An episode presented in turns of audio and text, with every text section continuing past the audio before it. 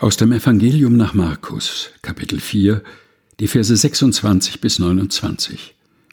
Und er sprach, Mit dem Reich Gottes ist es so, wie wenn ein Mensch Samen aufs Land wirft und schläft und steht auf, Nacht und Tag. Und der Same geht auf und wächst. Er weiß nicht wie.